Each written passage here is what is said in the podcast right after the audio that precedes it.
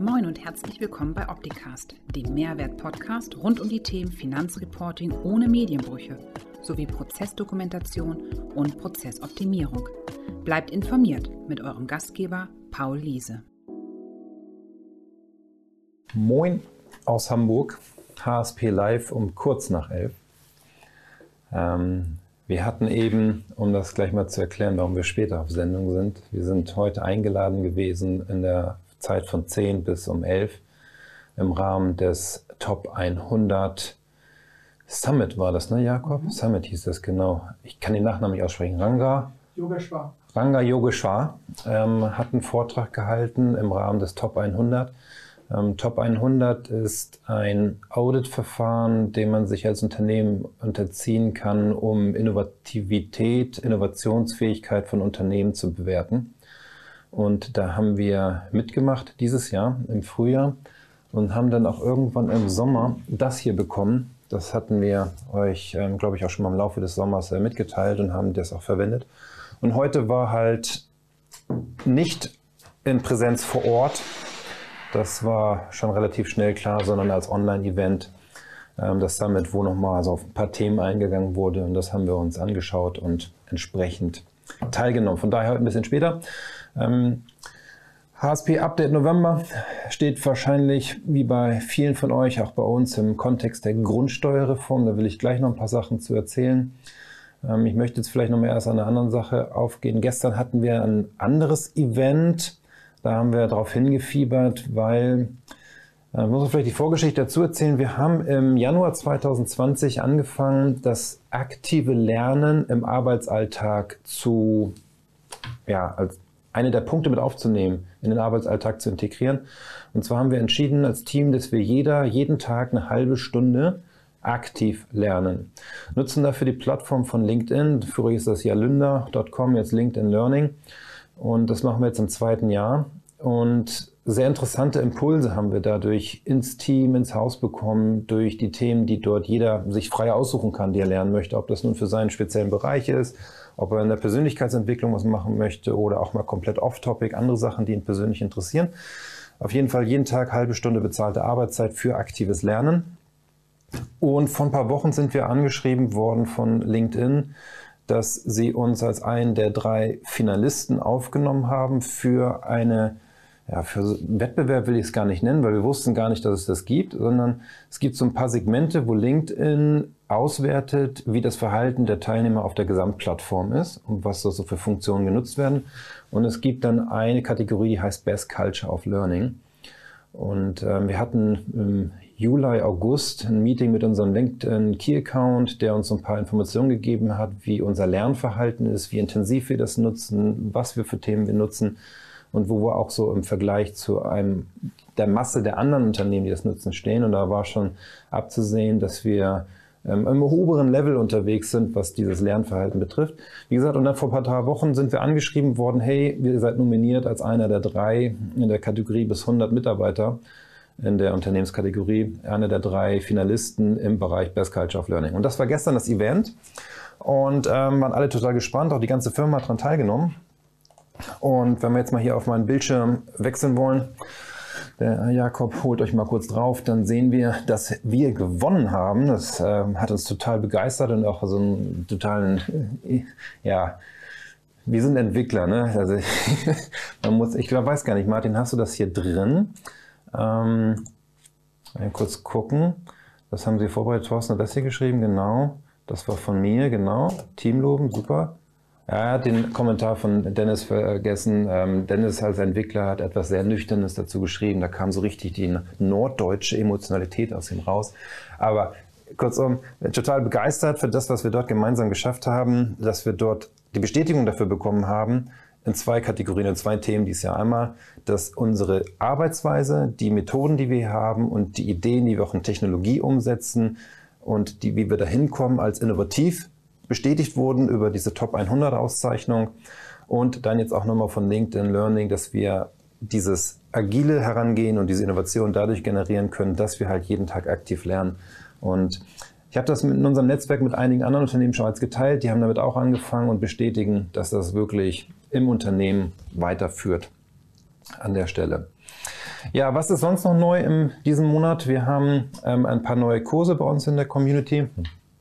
Ähm, ich gehe da mal kurz drauf ein. Ich habe hier meinen Browser offen und wir sehen hier diesen einen neuen Kurs hier oben rechts. Ähm, und zwar ist dieser Kurs Masterclass E-Kasse von Viktor Reband, der sich ja sehr intensiv und sehr detailliert im Bereich der Kasse auskennt und dort Informationen zur Verfügung stellt, was im Bereich der Kassenprüfung, der Kassennachschau, der Dokumentation, wie gehe ich mit bestimmten Belegen um, das alles mal aufgenommen hat, bei uns in der Community zur Verfügung gestellt hat und ihr ihn euch dort zu Gemüte führen könnt. Was auch neu ist, ist noch nicht online, ist der Kurs mit Martin, Martin Weidemann von der Treuhand Hannover, der bei uns zum Thema Verfahrensrecht ein Modul aufgenommen hat. Da geht es auch primär um das Thema Vorbereitung, ähm, Prüfung FIGHT, Fachassistent für Digitalisierung und IT-Prozesse, wo halt gewisses, ich sag mal, theoretisches Know-how erforderlich ist, um am Ende im März 22 das erste, sind die ersten Prüfungen, diese Prüfung auch bestehen zu können. Ich hatte heute Morgen ein interessantes Telefonat, ähm, noch vor dem Summit, mit einer Kanzlei, wo ein Teilnehmer an einer Veranstaltung teilnimmt für diese Weiterbildung zum Fight und auch nur diese Ausbildung zum Fight macht. Und dann bestätigte, dass in dieser Ausbildung ein sehr hoher theoretischer Anteil ist. Und das hat uns nochmal bestätigt in dem, was wir jetzt auch hier in diesen Kursen sehen. Diese Kurse in Summe bilden ja diese Ausbildung zum Digitalisierungsberater ab. Und ja, ich kann mit dieser Ausbildung zum Digitalisierungsberater auch im März in die Prüfung gehen zum Fight, weil wir euch das ganze Wissen an der Stelle auch mitgeben. Aber primär der Fokus liegt bei uns auf dem Thema Vermitteln von Praxis-Know-how.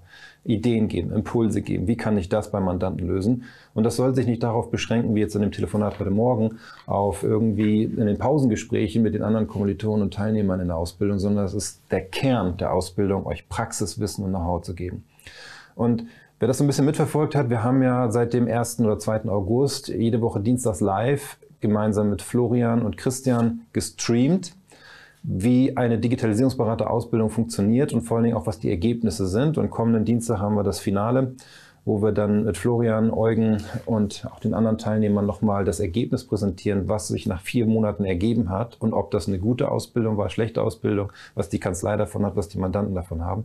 Von daher schon mal hier der Teaser für nächste Woche Dienstag, 12 Uhr live dabei zu sein und das Feedback direkt von den Teilnehmern abzuholen.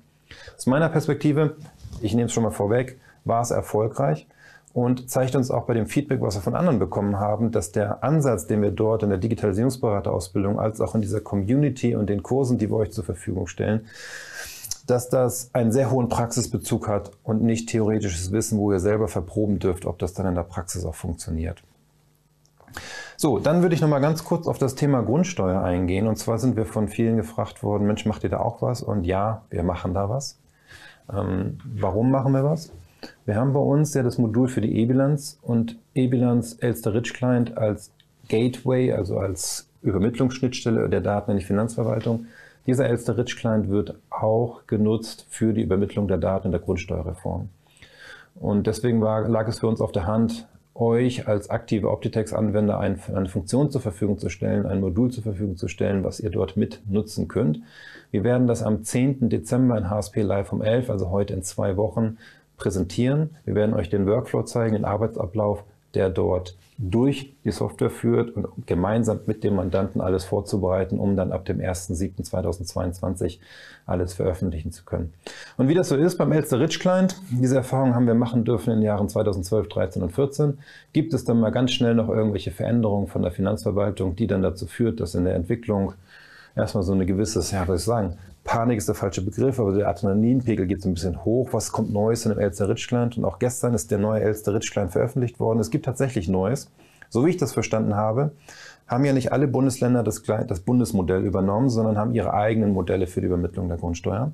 Und sechs davon haben wiederum sechs unabhängige Modelle, die im Elster Ritschklein zu sechs verschiedenen Varianten geführt haben.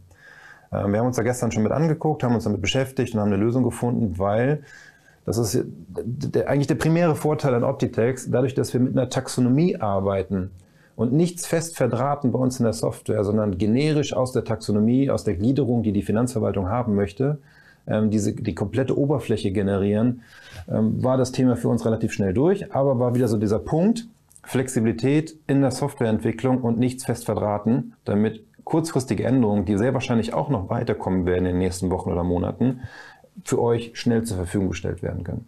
Also, lange Rede, kurzer Sinn. 10. Dezember, HSP Live um 11, zeigen wir euch den Workflow, haben spannende Funktionen da drin, die euch die Arbeit einfach machen. Und auf dem Weg dorthin haben wir gestern ein Video veröffentlicht zum Thema, wie schreibe ich meine Mandanten an. Haben wir uns hier in der Community auch, äh, wenn ihr hier oben auf die, den Punkt Gruppen klickt, äh, ich werde mal hier eben meinen Stift holen, dann kann ich euch das besser anmalen. Und Hendrik, äh, Hendrik sag ich schon, Jakob, zeige ich euch nochmal kurz meinen Bildschirm. Dann habt ihr hier oben den Punkt Gruppen. Dort findet ihr eine neue Gruppe, die heißt Grundsteuer. Da drin findet ihr verschiedene Muster. Da findet ihr auch demnächst, haben wir jetzt vom Rechtsanwalt gestern bekommen, einen Entwurf für eine Auftragsvereinbarung mit dem Mandanten. Das Thema Vollmacht steht als nächstes an.